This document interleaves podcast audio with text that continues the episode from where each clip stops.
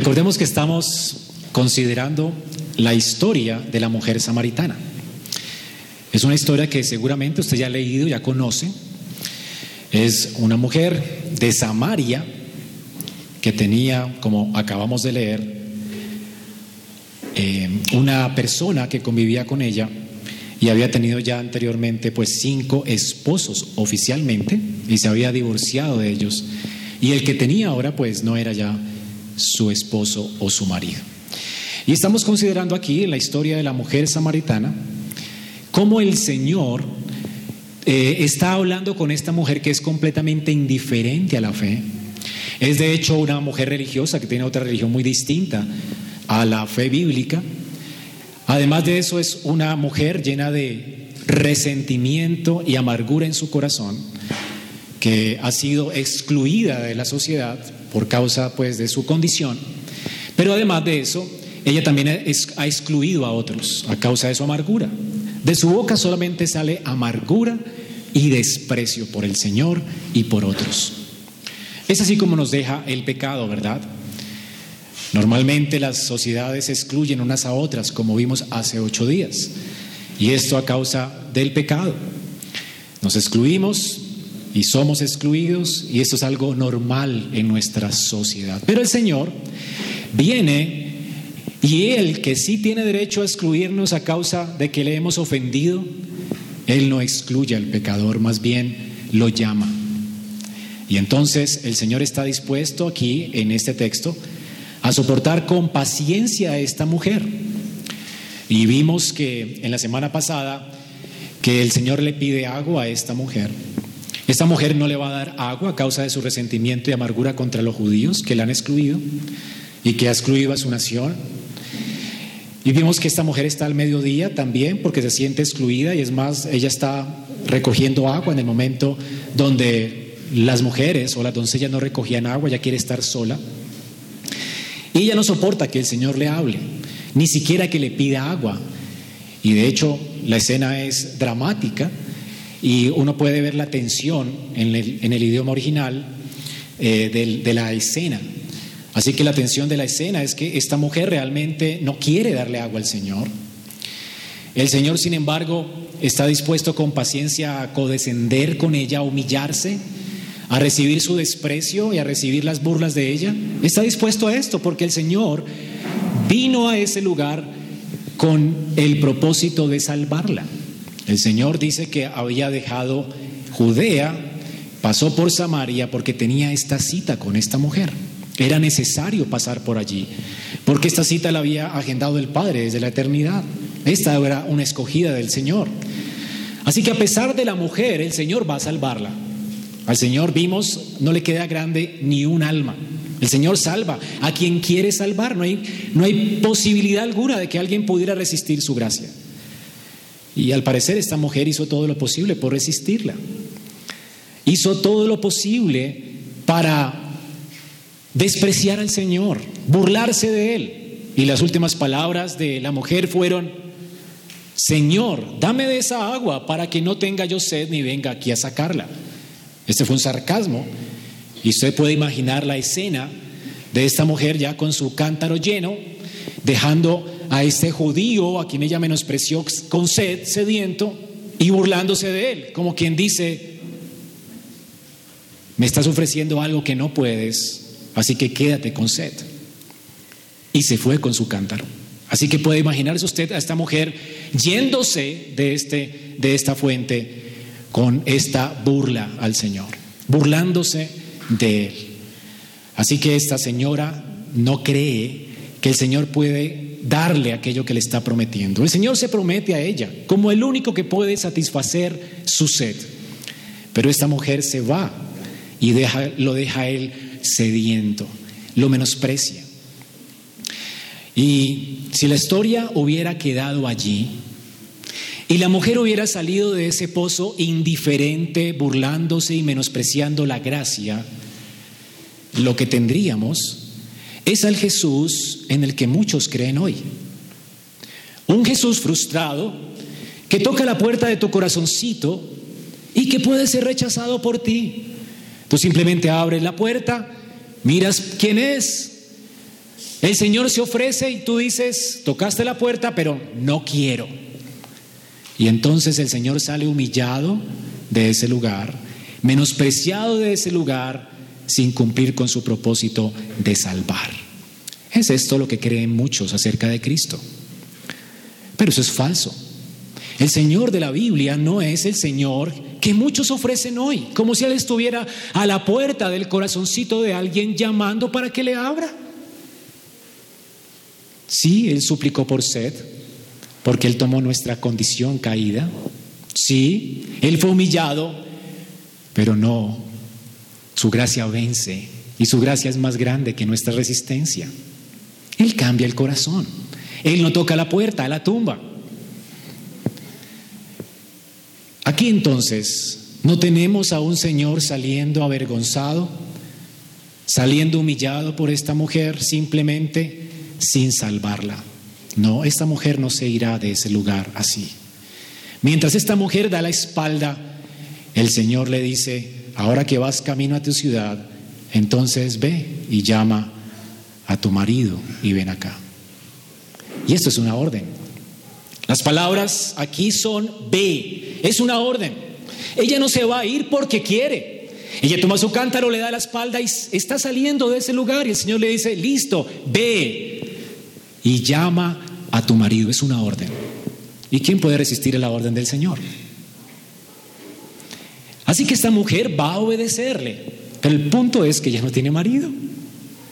Ella se da la vuelta y tiene que compadecer ahora ante el Señor de gloria que le está dando una orden celestial a la cual nadie puede resistir. El día que Jesús le dijo a Saulo, quien estaba persiguiéndole a él, Saulo, Saulo, ¿por qué me persigues? Saulo tuvo que callar y compadecer y, y responder. Señor, ¿quién eres? ¿Por qué me hablas con tanta autoridad? ¿Cómo así que por qué te persigo? ¿Quién eres? Y el Señor entonces se declara y se revela a él. Y Saulo no puede resistir. Él cambió de ser un perseguidor a ser un perseguido a causa de Cristo. Los hombres no pueden resistir la gracia de Dios. La gracia de Dios es una gracia irresistible. Y gloria a Dios por eso. Porque de lo contrario, tú no estarías aquí en esta mañana. Dios vence el pecado, Dios vence tu resistencia. Y si no la vence, te endurecerás más y te dejará en tus pecados y tu maldad. Y apostatarás de la fe y terminarás fuera de la iglesia. Porque el mensaje de Cristo o endurece tu corazón y sales corriendo de él y te escondes en las, tinieblas, o, o rompe tu corazón. Pero aquí no hay términos medios, no es posible ser un simpatizante de Jesús. Nadie simpatizaba con la palabra de Cristo. O la palabra caía y lo destruía a él, o la palabra venía a ser su roca para edificar su vida. Pero no hay términos medios con Cristo. O lo menosprecias, o Él te salva. A pesar de que lo menosprecias, Él salva. Y de hecho todo lo hemos menospreciado. Pero gloria a Dios, gloria sea a Dios, que por su gracia hoy podemos escuchar el Evangelio y alegrarnos porque Él nos sacó de esa condición en la que estábamos. Así que está la gracia de Dios. Y en ningún otro pasaje se demuestra más la gloria de Cristo como en este. Esta es la gloria de Cristo. Esta es la gloria de Dios. Ustedes han eh, leído las palabras de eh, Éxodo, ¿verdad? Cuando el Moisés, el profeta de Dios, le ruega al Señor, muéstrame tu gloria. Usted le preguntará a Moisés, ¿te mostró Dios su gloria? Y él te diría, sí, me mostró su gloria. ¿Y cómo es su gloria? Pues esta es su gloria. Responde Éxodo 33, 18, te ruego, muéstrame tu gloria. Y el Señor respondió, esta es mi gloria. Yo haré pasar todo mi bien delante de tu rostro y proclamaré el nombre de Jehová delante de ti. Esta es mi gloria. Tendré misericordia del que yo quiera tener misericordia y seré clemente para con el que seré clemente. Que es lo mismo, salvaré a quien yo quiera y punto. Esta es mi gloria, salvar a quien yo quiera. Él es libre de salvar. Jesús nunca se retira humillado después de haber tocado la puerta de alguien. Él rompe la puerta, quiebra el corazón de alguien, lo cambia para que esa persona lo reciba voluntariamente. Dios salva y esta es su gloria, salvar. Y su gloria Él no la comparte con nadie. Más tarde dice la palabra de Dios que Dios no comparte su gloria con nadie.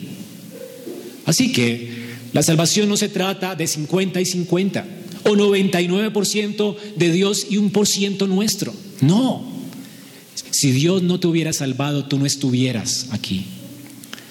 Si Él no vence tu resistencia, si Él no ilumina tu corazón para mostrar tu necesidad, si tú no puedes darte cuenta de tu grave enfermedad, tú no vendrías al médico. El Señor nos dio vida. Y nos golpea con la culpa, como veremos en esta mañana, para que entonces, adoloridos, acudamos gimiendo al médico. Él no nos deja muertos, Él nos da vida para que con todo el dolor de la culpa vengamos humillados a sus pies y roguemos por su misericordia. Él no nos va a dejar en nuestros pecados. El Señor cuando decide salvar a alguien, lo salva. Y esta es la gloria que vemos aquí de Cristo. Esto es lo que Juan quiere que veamos para que creyendo en Él tengamos vida eterna para que la disfrutemos. La vida se trata de Cristo, Él es el que nos da vida, el que nos hace permanecer con vida, el que nos llevará a su gloria. La obra que Él comienza la termina, la perfecciona y la termina. No hay posibilidad alguna que alguno de nosotros se extravíe si somos de Él. Los que salen de nosotros salen de nosotros porque no eran de nosotros. Porque si hubieran sido de nosotros por causa del poder de Dios, hubieran permanecido con nosotros. El creyente permanece. Si intenta alejarse, Dios lo disciplina y lo humilla para que se dé cuenta de la corrupción de su corazón. Y muchas veces lo deja en la inclinación perversa de su alma para que se dé cuenta cuán terrible es su condición y se acerque a la gracia. Pero el Señor, el Señor no nos va a dejar en nuestra condición. Él nos quiere rescatar del pecado. Así sea con vara, pero lo va a hacer. El Señor nunca nos dejará iguales. Esta es la gloria de Dios, salvar. Así que aunque el Señor sufrió al condescender y fue humillado por esta mujer y despreciado por esta mujer y burlado por esta mujer, Él hizo todo esto con el propósito de salvarla, porque Él salva a quien quiere. Esta es su gloria. Esta mujer, pues, era alguien a quien Dios quiso, de quien Dios quiso tener misericordia. Dios no la dejaría en sus pecados. Dios no permitiría que esta mujer siguiera con su amante más. Dios no permitiría que esta mujer siguiera en una religión apóstata, idólatra. Dios la sacaría de su religiosidad apóstata. Cuando Dios salva, no te deja con tu religión. No te deja con tus ídolos. Él salva para ser no solo tu salvador, sino aquel que sacia tu ser, para que Él sea tu todo. O Él es tu todo o no es nada. Él no comparte su gloria con nadie. Él quiere ser tu Dios, tu Señor. Y destruirá tu idolatría y quebrará todos los otros dioses que tiene tu corazón. Porque esta es su promesa. Él vino a limpiarnos de todos nuestros ídolos, hermanos. Esto es maravilloso. Ahora, como cantábamos ahora, su gracia es más grande que nuestros desprecios y nuestro pecado por Él. Su amor es mayor que la multitud de nuestros pecados. Donde sobreabunda el pecado, ¿qué sobreabunda? Su gracia. Así que, aunque Él aquí en esta escena padece de sed por causa del menosprecio de esta mujer, él un día va a morir en la cruz por el menosprecio de esta mujer y va a padecer de sed a causa de ella, para saciarla. Él se va a entregar por ella, como se entregó por nosotros. Así que esta mujer se aparta de Jesús para tomar el camino que conduce a la muerte, pero el Señor la detiene con una orden, ve y llama a tu marido. Y aquí entonces vemos el, el segundo punto de nuestro sermón pasado. El segundo punto es que Aquí tenemos el método de Dios para salvar un alma. ¿Quieren ver el método de Dios para salvar un alma?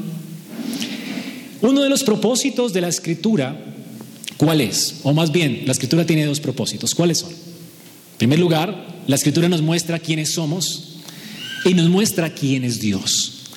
Hermano, el hombre no se conoce a sí mismo. De hecho, el hombre intenta con todo lo que hace evadir quién es Él. Intenta ahogar, asfixiar su conciencia. La quiere ahorcar. Él no quiere estar solo. Él quiere irse de compras. Él no quiere estar solo en oración para que eh, sentirse culpable, él quiere evadir su culpabilidad y toma analgésicos para apaciguar su culpa. El hombre constantemente está en la búsqueda de apaciguar como sea su culpa, pero la palabra de Dios viene y penetra el corazón con el propósito de mostrarnos quiénes somos realmente, verdaderamente. Y lo segundo que hace la palabra es mostrarnos quién es Dios verdaderamente, porque no lo conocemos. No nos conocemos a nosotros mismos por el engaño del pecado y no podemos conocer a Dios. Pero Dios en su palabra nos muestra quiénes somos verdaderamente y quién es Él verdaderamente. Y así dividiré mi punto, mi sermón en esta mañana. En primer lugar, veamos cómo el Señor nos revela quiénes somos verdaderamente. Aquí entonces tenemos a la mujer samaritana yéndose, el Señor le dice, trae a tu marido. Esta palabra va a despertar su conciencia. La palabra de Dios es la que despierta nuestras conciencias, la que nos llama de la muerte a la vida. No hay manera de que alguien siga adormecido en su conciencia cuando Dios habla. Ahora tiene dos opciones. O corres de Dios y te justificas como hizo Caín y muchos en la Biblia, o reconoces tu gran maldad y tu condición.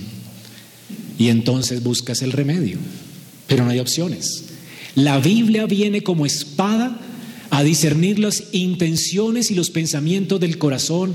El Señor viene a hacer una cirugía para que veas cuán hipócrita eres, para que veas cuánto necesitas de su gracia, para que veas cuán muerto estás en tus pecados, para que veas cuán falsa es tu religión y para que veas cuán mal está tu alma. Ahora, gracias a Dios lo, lo hizo ahora. Y lo, hace ahora con su palabra, porque un día su palabra vendrá en el juicio y todos los corazones serán descubiertos y todos los libros abiertos, pero ese día ya no va a haber oportunidad de arrepentimiento. Así que el Señor está viniendo a ella, alumbrando su corazón no con el propósito de juzgarla, pero con el propósito de salvarla. Él está despertando su conciencia para que ella tenga sed, esa sed que ella cree que no tiene. Ella piensa que está saciada. Ella está colocando la confianza de ella en su nuevo marido, que no es su marido. Ella ahora ha colocado todas sus expectativas en este hombre. Este hombre la va a sostener económicamente, este hombre seguramente es rico y la mujer era bien bonita. Los cinco maridos no son como este hombre. Es formal, caballeroso, buena persona. No importa que no se quiera casar conmigo, no importa. Él me, está sosteniendo. A veces las mujeres se apegan de alguien simplemente porque la sostienen, porque les dan dinero y porque han colocado toda su esperanza en alguien y se aferran a esa persona a pesar de que saben que están en pecado. Esta mujer sabía que estaba quebrantando la ley de Dios al convivir con alguien que no es su esposo oficialmente. Así que se aferra a él con sus, con sus, sus fuerzas. Toda la esperanza de esta mujer estaba puesta en este hombre. Pero ella tiene que ahora compadecer ante el tribunal de Dios y el Señor le dice, ve y llama a tu marido. Ella tiene que aceptar que está pecando. Su conciencia es despertada por la luz que penetra en esas tinieblas de su corazón. Su conciencia ahora lentamente, adormecida, se levanta y la culpa la golpea. Cuando la gente se siente culpable, muchas veces se enoja. No me vengas a hacerme sentir culpable. Yo no vengo a la iglesia para hacerme sentir culpable. Señor, no vine, me estás dando, me quieres dar agua. ¿Para qué me haces sentir culpable? ¿Para qué me recuerdas mi pecado? Pues hermanos, la culpa es buena. Y por eso aquí te queremos hacer sentir bien culpable. Porque si no fuera por la culpa, la culpa es igual que el dolor en el cuerpo. Si tú no sientes dolor en el cuerpo es porque estás muerto. Pero cuando alguien vive y tiene un dolor, ¿qué hace? Hace algo para solucionar su problema. Va y se hace exámenes, va donde el médico no soportó esta muela, haga algo. Y entonces entrega a otros y confía en ellos para que hagan algo con su cuerpo. Eso es el alma, la culpa es el dolor del alma que te lleva a buscar un remedio. El punto es que muchos la han adormecido de la culpa, se han tomado aspirina. La aspirina de esta mujer era su marido. Era una aspirina para calmar su culpa. Y así muchos andan en la búsqueda de cosas para acallar su conciencia, no quieren afrontar el problema de que están mal. Ella no quería enfrentar su problema. Era una mujer que estaba mal, tenía una religión idólatra, tenía un corazón idólatra, tenía un concepto de Dios completamente equivocado, estaba muerta en sus delitos y pecados, estaba confiando en cisternas que no tienen agua. Un hombre un hombre que no podía proveerle nada de lo que ella esperaba. Y hay gente que pone su esperanza así en cualquier cosa. Así que el Señor le muestra su maldad y la llena de culpa, la golpea fuerte, Él presiona la herida. ¿Te duele? Ana, no nos gusta el dolor, ¿verdad? ¿Qué tiene que hacer un médico cuando nos hemos herido? Cuando nos hemos roto una pierna, ¿verdad? Él va a tener que hacer algo y nos va a doler. Va a tener que sanar esa herida y es doloroso. Echarle agua a esa herida, alcohol a esa herida para matar eso que hay allí, ¿verdad? Que va a corromper tu carne. Eso es doloroso. Y la herida nuestra es grande. La Biblia habla de la herida del pecado como una llaga grande, parecida a la lepra. El Señor tiene que tratarla. Y Él presiona fuerte para que entienda que está muerto, que está herido. El leproso a veces no sabe si está herido o no porque ya se ha acostumbrado al dolor y parece que sus miembros van cayendo sin que muchas veces se dé cuenta. Pero el Señor nos despierta para que sintamos el dolor de cómo la carne cae. Y así entonces esta mujer es despertada por la gracia. Ahora el Señor le hace saber, esta mujer dice, no tengo marido. Y ha dicho algo de verdad. Y el Señor la alaba por esto. Por lo menos reconoce que está en pecado. Esto es bueno. Pero ella no confiesa su pecado. Ahora el Señor le da un empujoncito, una ayuda. ¿Ok? ¿Y qué le dice? Pues bien has dicho, no tengo marido. Bien has dicho, has dicho con verdad, has hablado la verdad. No tengo marido. Por lo menos el Señor le dice, esto es bueno, tu conciencia ha sido despertada. Porque la conciencia de muchas personas se acalla, ¿verdad? Y a, veces conviven con alguien y dicen, no, pero es que aunque no, hemos firmado un papel, es mi marido. Y saben que no, ¿verdad? Pero el punto es que no es tu marido. Si tú no has firmado un papel, si no has ido ante un juez y públicamente no te has casado, no tienes marido. Estás en fornicación, en adulterio. Así que esta mujer por lo menos dice, no tengo marido. Reconoce. Eso es bueno. Tengo que hacer algo al respecto, no tengo marido. Y el Señor dice, sí, no tienes marido, pero yo sé algo más, muchacha. Esa es la mitad de la verdad. Y el Señor entonces se presenta aquí como su profeta. Y le dice, le trae luz completa a esta, mujer. El Señor no se queda simplemente con algo de culpa. Él no quiere simplemente colocarte algo de culpa. Él quiere que te sientas completamente culpable, que sepas lo que has hecho. Y entonces le dice, no solamente no tienes marido, sino que vives con alguien que no es tu marido y anteriormente has sido una mujer rebelde. Estás buscando siempre maridos por egocentrismo. Despiertas, ¿verdad? Te sientes la mujer fatal para despertar el amor de los hombres. Te sientes la seductora. Cinco maridos has tenido y el que tienes ahora no es tu marido. No solamente no tienes marido, has tenido cinco. Eres una adúltera. Has quebrantado cinco pactos. Los hombres no te pueden soportar, eres no sujeta. Tus relaciones no duran, tú no quieres comprometerte nunca con una relación, eres egocéntrica. Tú no estás dispuesta a perdonar a nadie. Para ti la ley es el que la hace, la paga. Te ha levantado como Dios en tu vida. Estás despreciando a la gente como me estás despreciando a mí. Has despreciado a cinco hombres como me estás despreciando a mí. ¿Ves la condición en la que está tu alma? Tú nunca amas, nunca has amado, no conoces lo que es el amor. Lo que es ser paciente, lo que es amar al enemigo, tú no conoces lo que es gracia. Tú no conoces la fe. Esa es la verdad, no conoces nada de Dios, no conoces nada de la fe. Tu religión es idólatra. De hecho, el Señor le revela su condición verdadera. Así que Jesús trae completa luz a esta mujer. Porque todo corazón es expuesto delante de Dios. ¿No leímos en Juan que Él es la luz del mundo? Y que Él vino qué? A iluminarlo. Pero ¿qué hacen los hombres? Muchas veces esconden en la luz para que sus obras no sean expuestas. Ahora, lo bueno de esta mujer es que quiere que sus obras sean expuestas. De hecho, ¿por qué sabemos? Esta mujer no se enoja. No se enoja. Ahora, la pregunta es, antes de seguir con el segundo punto, porque el Señor muestra nuestra condición verdaderamente. ¿Usted se ha visto reflejado en esta mujer? Porque esta es la condición de todos nosotros. Tú puedes decir, no, pero yo nunca he adulterado, yo nunca he vivido con nadie que no sea mi marido. Tal vez no sea tu condición. Pero una cosa sí es cierta, y es que todo hombre en Adán ha hecho esto.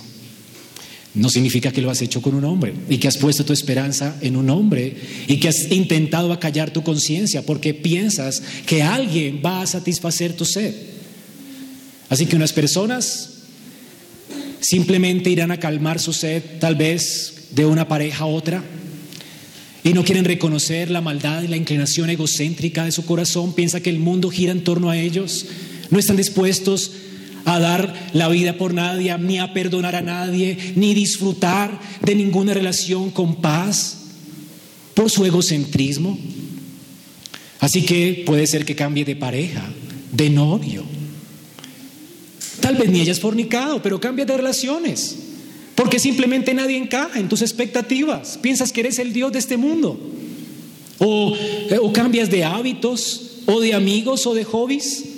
Y de un extremo a otro. Abrazar es un hobby, como si ese hobby fuera tu salvación. O tu peinado, o tu pelo. Cambia de apariencia porque no estás completamente satisfecha con la apariencia que Dios te ha dado. Quieres ir al cirujano plástico porque no has encontrado identidad y quieres cambiar de identidad, verte diferente. Quieres levantar tu nariz, ¿verdad? Hacer algo con tu cuerpo porque no estás satisfecho con tu identidad. Porque tu sed no ha sido saciada. Tienes sed y la estás buscando en tu apariencia. O tal vez cambias de iglesia en iglesia y vas de iglesia en iglesia pensando que vas a encontrar la iglesia perfecta cuando ni tú eres perfecto. Y así el hombre va con esa sed inalcanzable, inagotable, que no puede saciar buscando llenarla con cisternas rotas que no retienen agua. Hermano, la iglesia es una cisterna rota, los hombres son cisternas rotas. La escritura dice, maldito el hombre que ponga su confianza en el hombre. estás bajo maldición si tu confianza está puesta en los hombres. Pero cuando Cristo sacia el alma, tú puedes aceptar hasta tu peor enemigo y servirlo. Porque tu condición caída ha sido sanada. Porque tu locura de creerte Dios ha sido humillada. Esa soberbia ha sido humillada y rebajada. Así que, ¿qué más te puede humillar si ya fuiste humillado? Así que te humillarás ante tus enemigos y les servirás y los amarás y buscarás su salvación. Tenderás puentes en lugar de paredes. Amarás a tus hermanos como a ti mismo. Espero que la culpa te golpee fuerte para que busques salvación en el único que puede saciar tu sed y tu alma.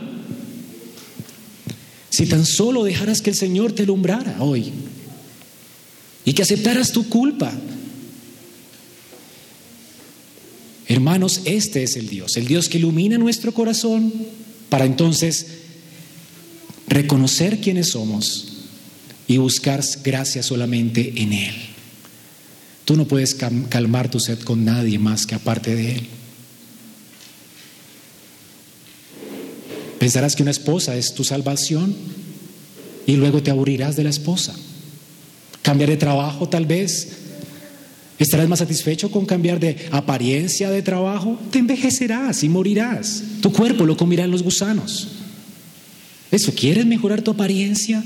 Eso no sacia. Jamás te verás tan bonita como quieres. De hecho, ya eres hermosa porque Dios te creó. Así que nada podrá saciar tu sed aparte de Cristo. Él se está ofreciendo, pero tienes que reconocer que estás mal.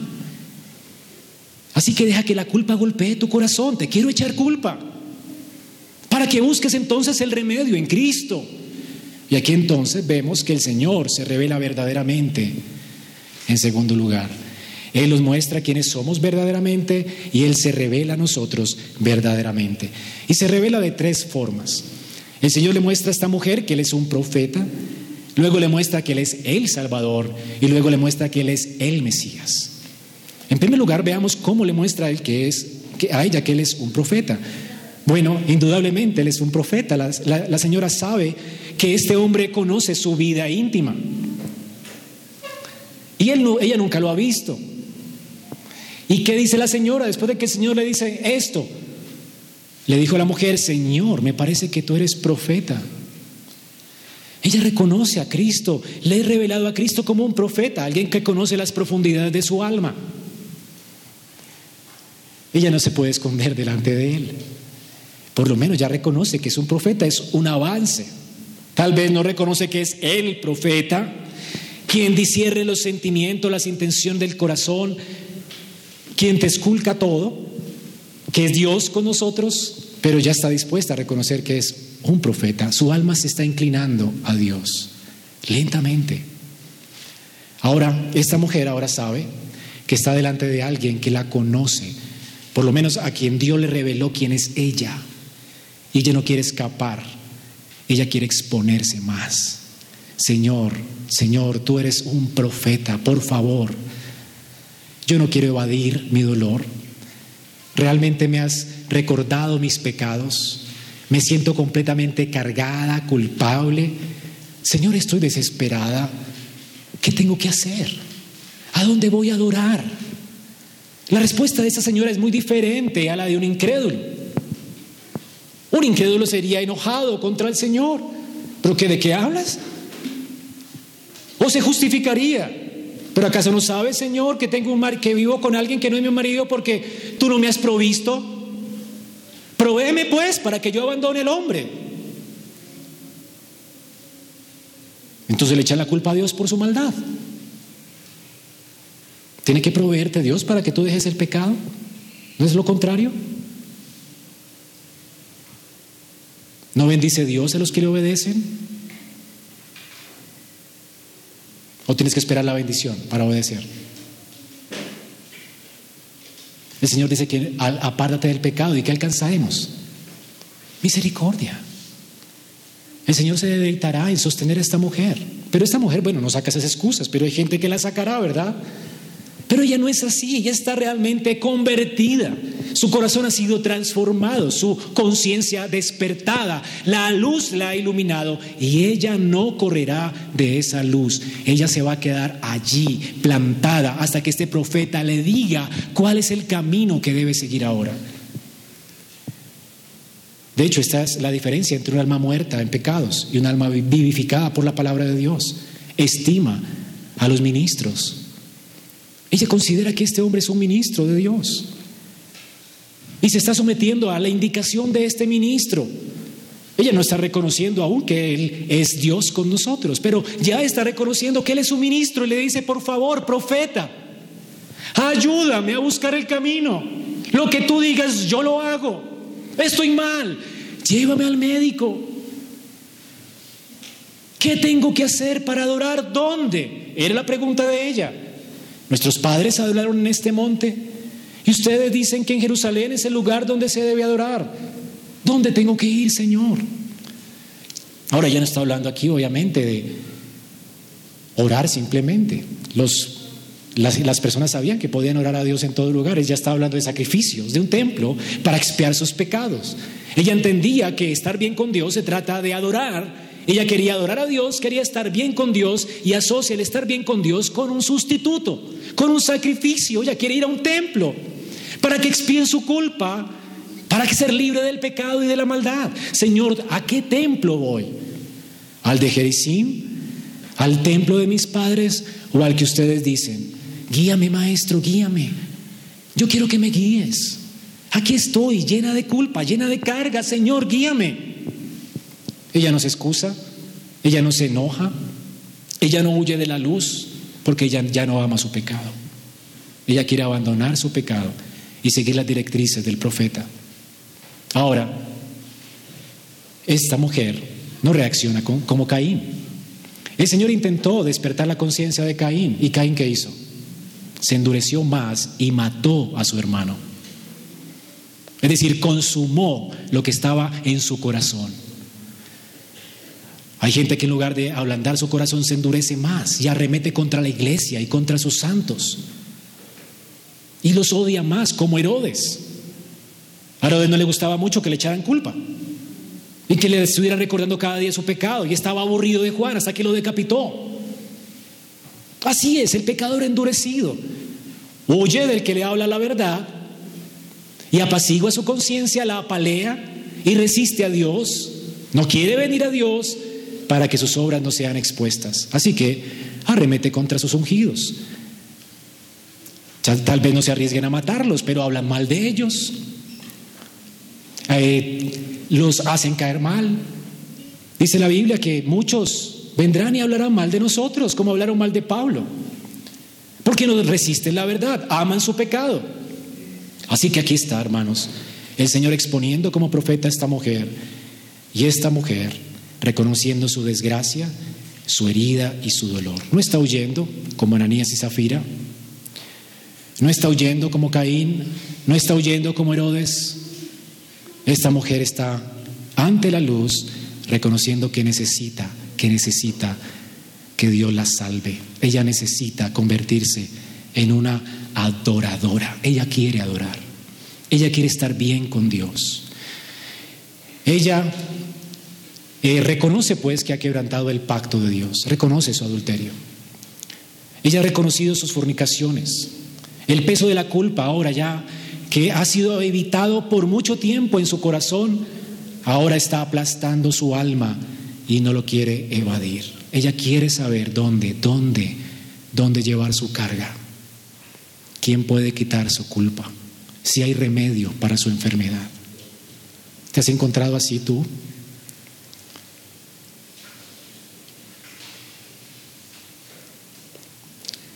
Ahora fíjate que ella sabe que estar bien con Dios es igual a adorar. Estar bien con Dios no es igual a hacer una oracióncita de una vez y para siempre. Hay personas que piensan que el cristianismo es hacer una oración y ya. O dime qué oración hacer. O una cosa que tenga que hacer y ya y se acabó. No, eso se trata de estar bien con Dios, de relacionarse con Dios íntima y personalmente. Ella entiende esto. Porque su corazón ha sido despertado. No se trata de una religión, no se trata de venir a un culto el domingo para apaciguar la culpa. Se trata de una relación que cambia y transforma tu vida. Eso no se trata de saber más teología. A muchos les parece que de, de eso se trata la vida cristiana, de conocer mucho. No es de conocer mucho con el propósito de conocer mucho, es de conocer mucho con el propósito de adorar al Dios que te salvó. Ella quiere adorar. Así que ella va a seguir la instrucción del profeta. ¿Qué hacer? Aquí están pues los primeros frutos de un corazón despertado a la vida.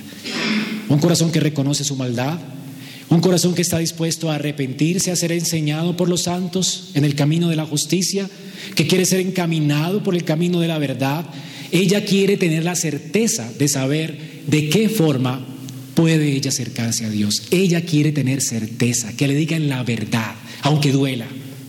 Dime la verdad, aunque duela. Así que esta mujer está arrepentida. Y ahora quiere conocer cómo acercarse a Dios. Y su pregunta, como les dije, está relacionada con el templo. Con el templo. ¿Qué se esperaba en el templo? ¿Qué ocurría en el templo?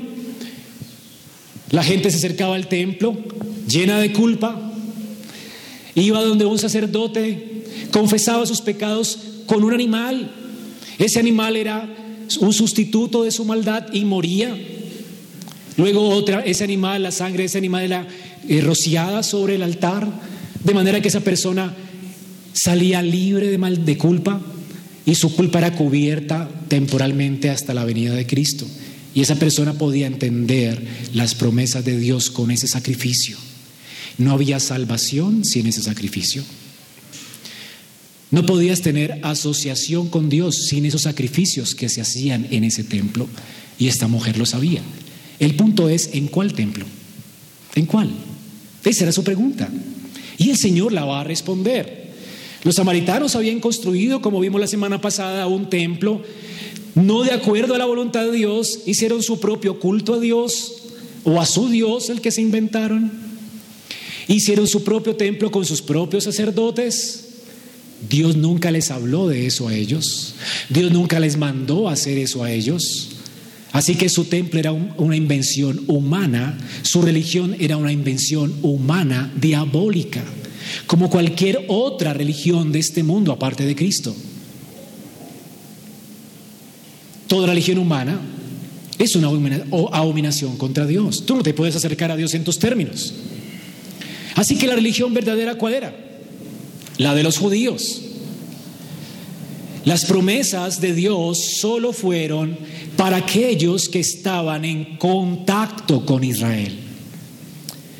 La Biblia dice que no hay salvación aparte de Israel. Y esto es lo que le explica Jesús en el versículo 22. Ustedes adoran lo que no saben. Dios no les ha hablado a ustedes. Ustedes no saben adorar. Tienes que entender, mujer, ustedes son idólatras. Eres una idólatra. Aquí golpea más su conciencia, ¿verdad?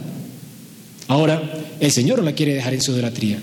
Así que la instruye, la instruye. Eso está mal. Lo que estás haciendo es idólatra. Ustedes no saben adorar, pero nosotros adoramos lo que sabemos. Porque la salvación solo ha sido prometida a los judíos. La salvación viene de los judíos. Y no hay posibilidad ordinaria de salvación si tú no estabas conectado con Israel. Si eres un gentil, tenías que hacerte un prosélito, si eras hombre tenías que circuncidarte, pero tenías que hacer un pacto de asociación con Israel. Los elegidos de Dios solo corrían en medio del linaje de Israel. Israel era la iglesia visible del Antiguo Testamento. Y solo en Israel la gente encontraba salvación. No había posibilidad ordinaria de salvación si no estabas en Israel. Ahora, el Señor le, dice esto. La salvación viene de nosotros. Con estas palabras, ¿qué está haciendo el Señor? Condenando su fe. El Señor no solamente expone su pecado, sino que condena sus creencias. Ay, me dices, está mal condenar las creencias de alguien. No, no está mal. Hay que condenarlas. Está mal no condenarlas. Porque todos los dioses de los pueblos son ídolos. Solo nuestro Dios es verdad. No está mal echar culpa, no está mal condenar a otras religiones. Está bien. Porque la gente morirá engañada si tú no le hablas. ¿Cómo irán? ¿Cómo se apartarán de, tus ídolos si no le dices que están mal? Tienes que decirle. El profeta de la prosperidad no te está eh, diciendo cosas verdaderas, es mentira. El sacerdote en la misa no te está colocando bien con Dios. Es una farsa. El tipo es un farsante. Eso, hermanos, hay que decirlo, denunciarlo. Solamente los judíos adoraban en el lugar correcto, porque a ellos Dios les habló en su palabra. Dios solamente le dio sus oráculos a ellos.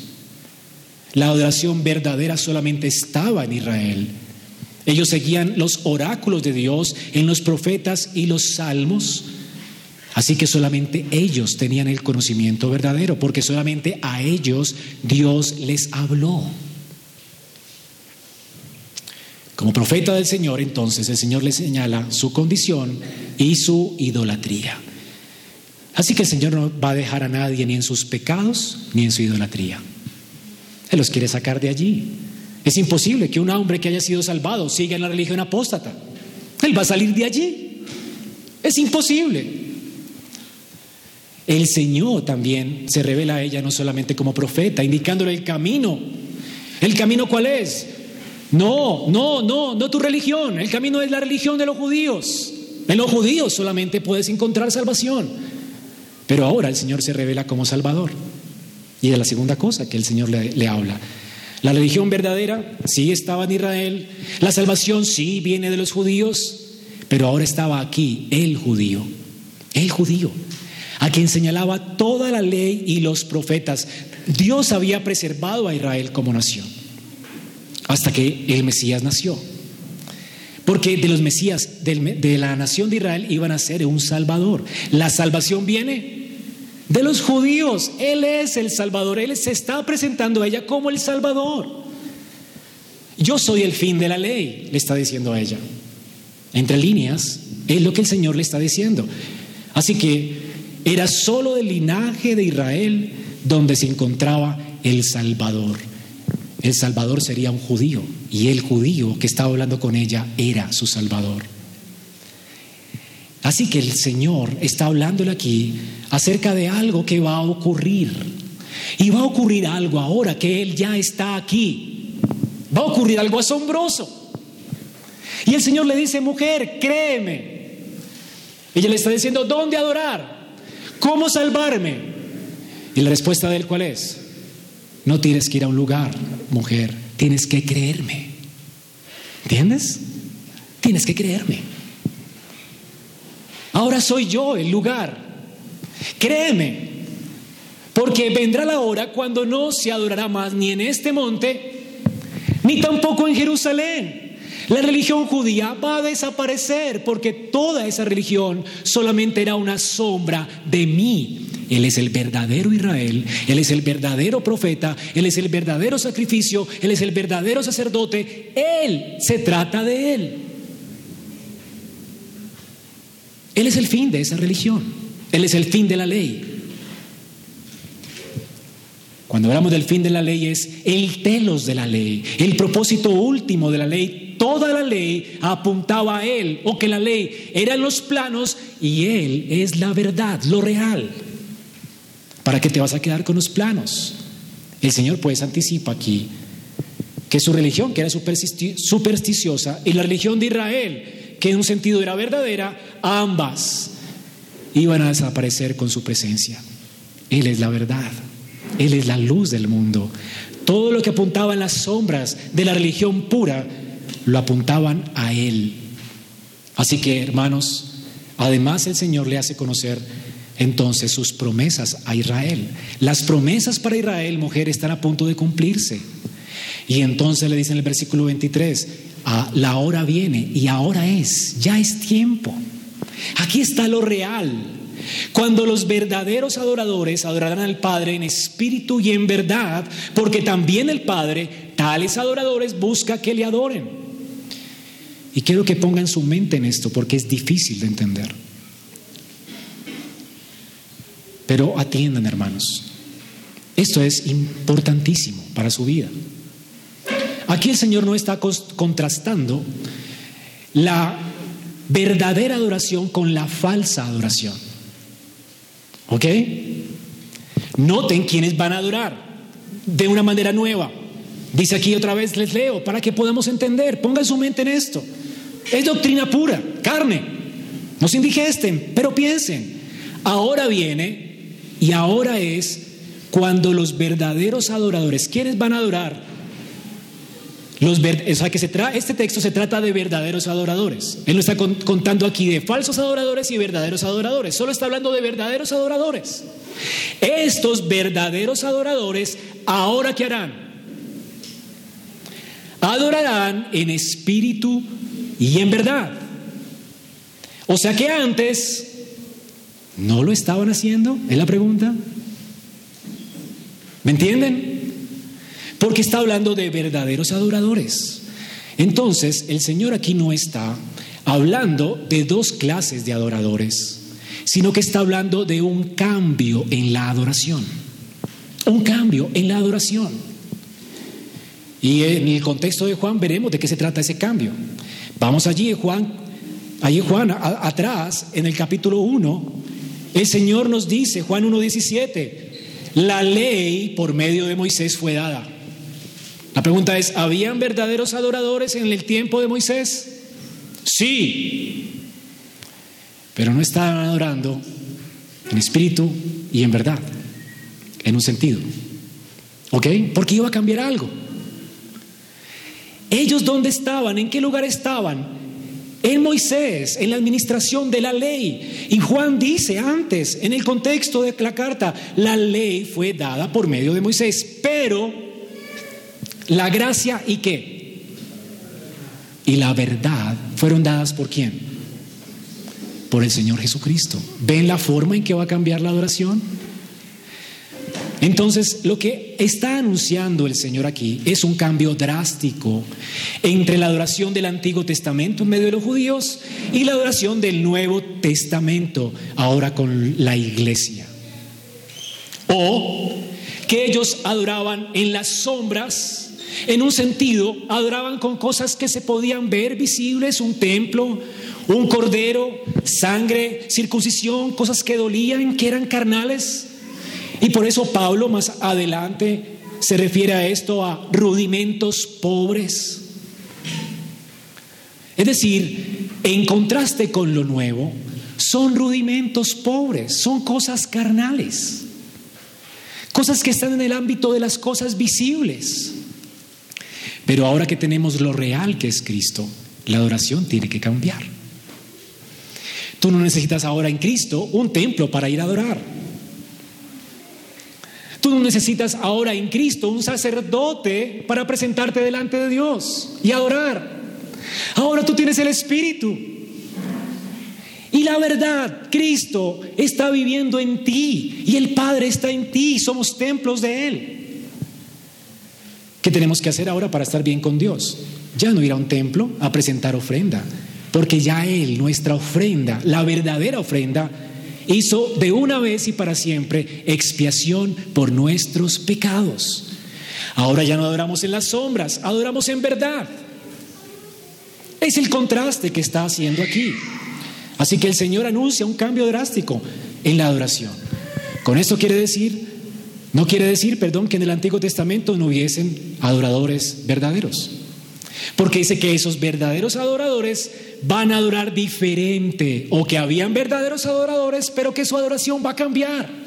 Ya su adoración no va a ser en las sombras, sino en lo real. ¿Por qué? Porque el Padre siempre tuvo ese propósito en mente. El Padre nunca quiso dejar a Israel en las sombras. Él no quiso dejar a Israel celebrando Pascuas y fiestas como el mundo celebra hoy, que es que una Pascua.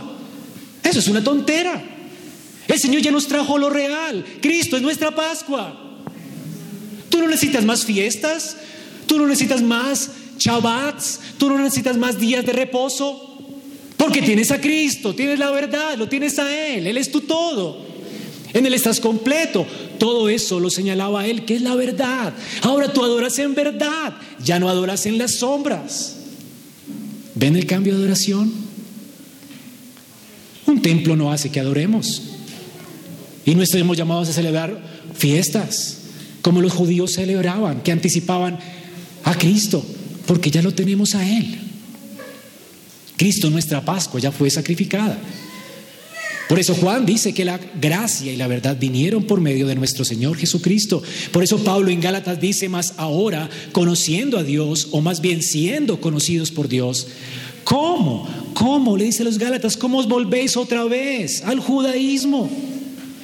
A esos débiles y pobres rudimentos los cuales os queréis volver a esclavizar.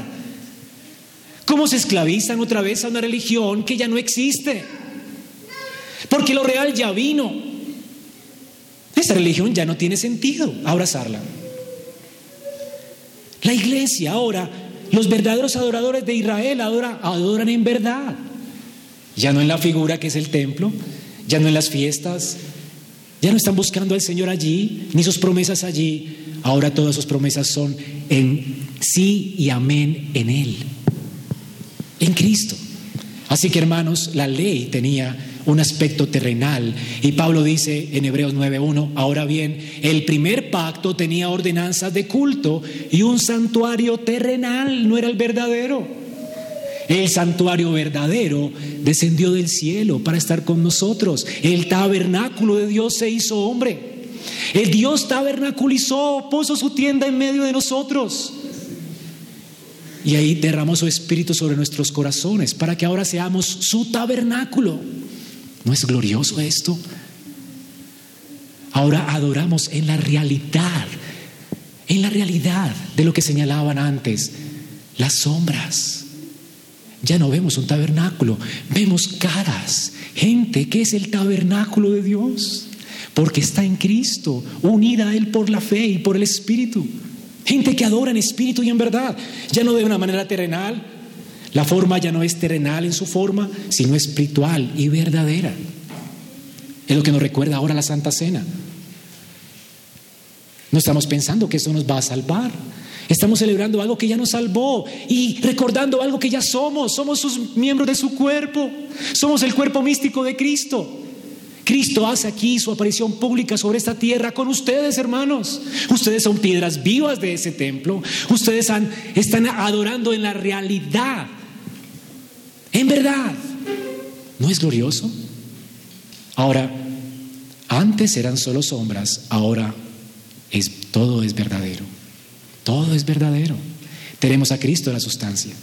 Dice Calvino, refiriéndose a este texto, bajo la ley hubo varias adiciones, de modo que el espíritu y la verdad se ocultaron bajo las formas y las sombras, mientras que ahora el velo del templo se ha rasgado y la verdad se ha revelado a nosotros, ya nada está oscuro. El Señor es nuestro, nosotros de Él. Él ha puesto su morada en medio de nosotros. La verdad ha sido exhibida para que los padres ya no adoren las figuras y las sombras. Ahora la verdad está claramente expuesta ante nuestros ojos. Adoramos en espíritu y en verdad.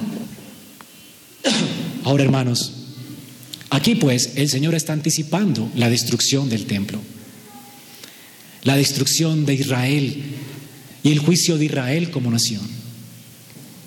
Ya la administración del reino no estaría más en los judíos, ya la simiente de los santos no estaría más en medio de los judíos, Ahora la simiente correría en una iglesia, en la iglesia de Cristo, en el templo, del cual todos somos piedras vivas. Así que fuera de la iglesia ya no hay salvación verdadera.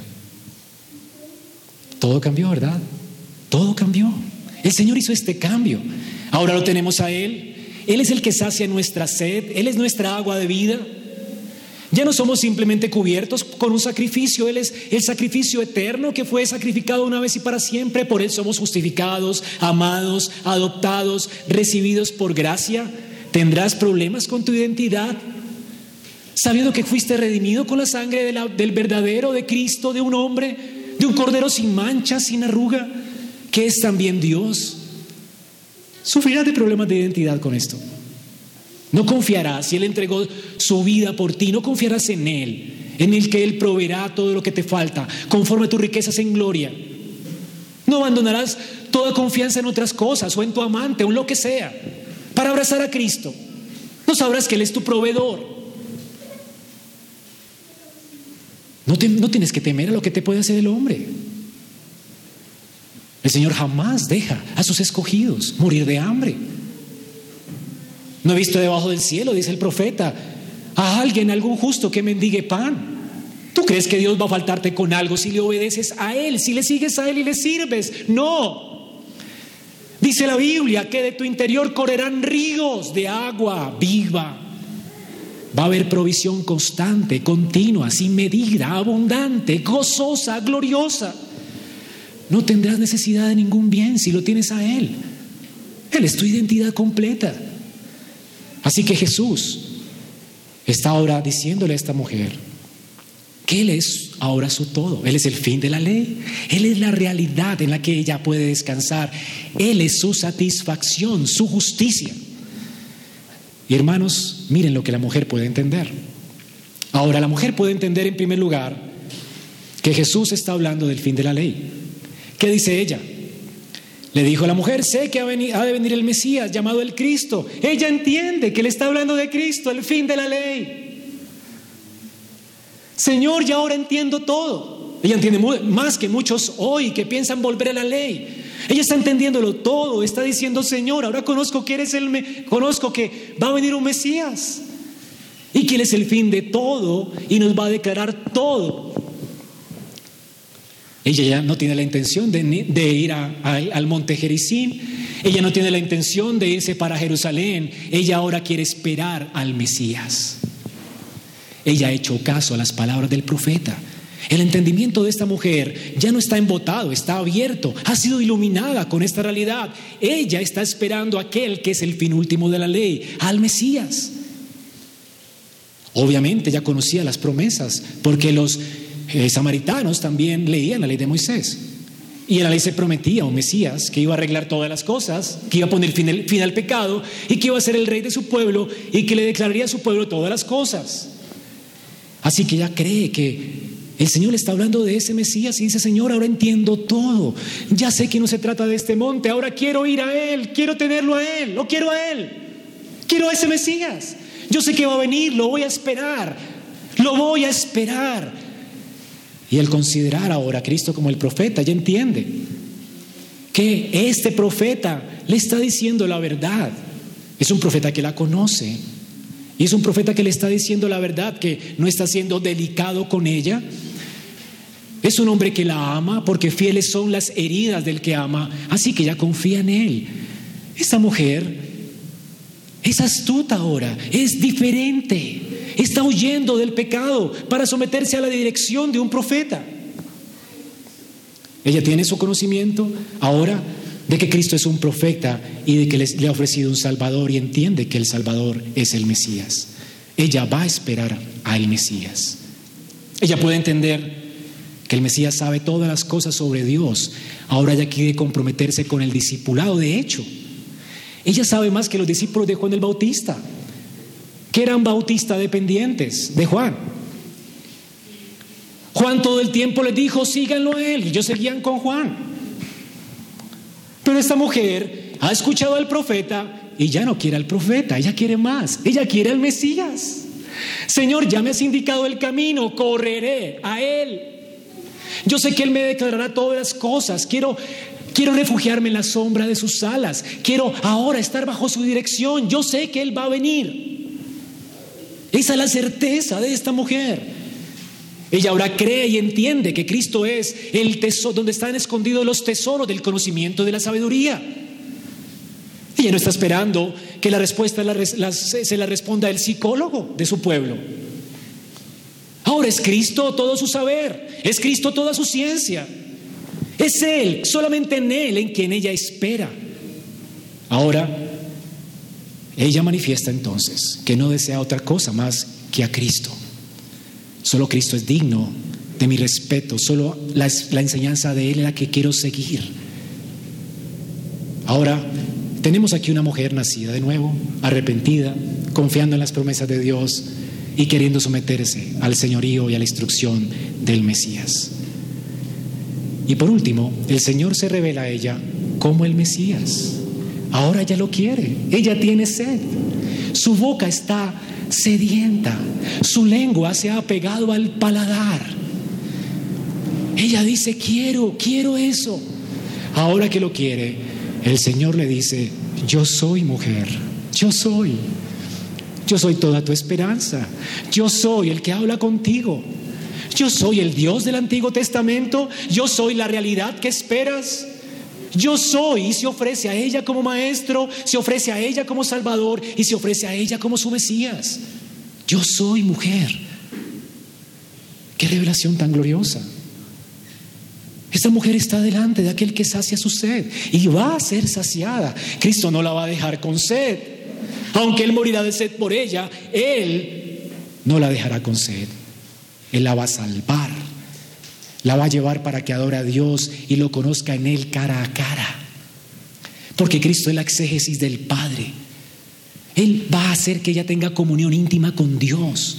Le va a mostrar las profundidades del reino. No solo algo del reino, no solo algo de Cristo, todas las cosas. El Señor le va a mostrar a ella todas las cosas. De hecho, esta mujer asiste a su primer seminario, dos días de seminario con Jesús. Ella no quiere perderse nada de esas, todas las cosas. Y seguramente la conversación no termina allí, siguió. Pero no es el propósito de Juan. Seguir diciéndonos que le dijo el Señor a ella. Eso está en todas las cartas de Pablo, Pedro. ¿Quieres la instrucción que recibió ella? Lee la Biblia. Lee tu Biblia si tienes sed. Allí encontrarás la gloria de Cristo, satisfacer la sed para tu alma. El verbo que se hizo carne ha hablado en su palabra una vez por todas para satisfacer tu hambre. Lee la Biblia, ora al Señor para que te ilumine. Allí están todos los secretos de la sabiduría, de la ciencia de Dios, escondidos todos en Él. Hay una mina para ti, aprovechala. No tienes que beber de otra fuente. Esta es la fuente que salta para la vida eterna. No solo te servirá ahora, te servirá hasta la vida eterna, porque Dios no cambia. La ciencia humana cambia, el pensamiento de los hombres cambia, las ideas cambian, pero Dios no. Y Dios te ha dado su palabra para que no tengas sed jamás, para que estés satisfecho con Él, para que tengas tu identidad derivada de Él. Así que, ¿qué hace esta mujer en respuesta a la gracia? Ella olvida su cántaro. Y por eso leí hasta allí, ¿no? Entonces, versículo 28, la mujer dejó su cántaro y fue a la ciudad y dijo a los hombres, ¿qué hizo ella? Ella no le quería dar agua al Mesías, ahora se la deja toda. Te entrego toda mi vida, ahora yo moriré de sed por ti, Señor. Yo quiero anunciarte, yo quiero perder mi vida por ti. No voy a desperdiciar más mi tiempo, dejaré mi amante, no pondré mi esperanza en los hombres. Ahora mi vida es tuya, Señor. Le entregó su vida. Esta mujer vino a sacar agua y le entregó toda el agua a él. Ella deja su cántaro. ¿Y qué hace? Servirlo. Servirlo. Ella va y le anuncia a otros que ha encontrado la salvación en él. La pregunta, hermano, es, ¿qué harás tú? ¿Qué has hecho tú? ¿Has sido acaso convicto de pecado? ¿Has encontrado tu identidad en Cristo? ¿Le has entregado tu vida para servirle? La escritura dice que el que pierda su vida por causa de él la encontrará. Esta mujer ya no destila amargura de su boca. Esta mujer jamás hablará mal de alguien con su lengua. Jamás calumniará a alguien. Esta mujer solo está para bendecir a otros. Porque de su interior corren ríos a borbotones de agua, de gracia, de vida. Lo que puede salir de ella es vida y bendición, hasta para sus enemigos. El pueblo que la menospreciaba, ella va en búsqueda de ellos para saciarlos también con el agua con que ella ha sido saciada. Es tanta el agua que fluye de su interior que no se puede quedar callada. Solo gracia destilarán sus labios. Su lengua va a ser pluma de escribiente muy ligera, que habla con bendición, habla para bendecir, habla para edificar a otros. Su vida es cambiada por la gracia. Esto es lo que Dios quiere hacer contigo hoy, hermano. Si tan solo te arrepintieras, si tan solo supieras de qué se trata el cristianismo, de Él, si, si supieras de quién depende tu identidad, de Él, entonces vendrías a Él y de tu interior correrían ríos de agua viva. El Señor nunca nos deja con sed. Él murió de sed para saciarnos. Vamos a orar.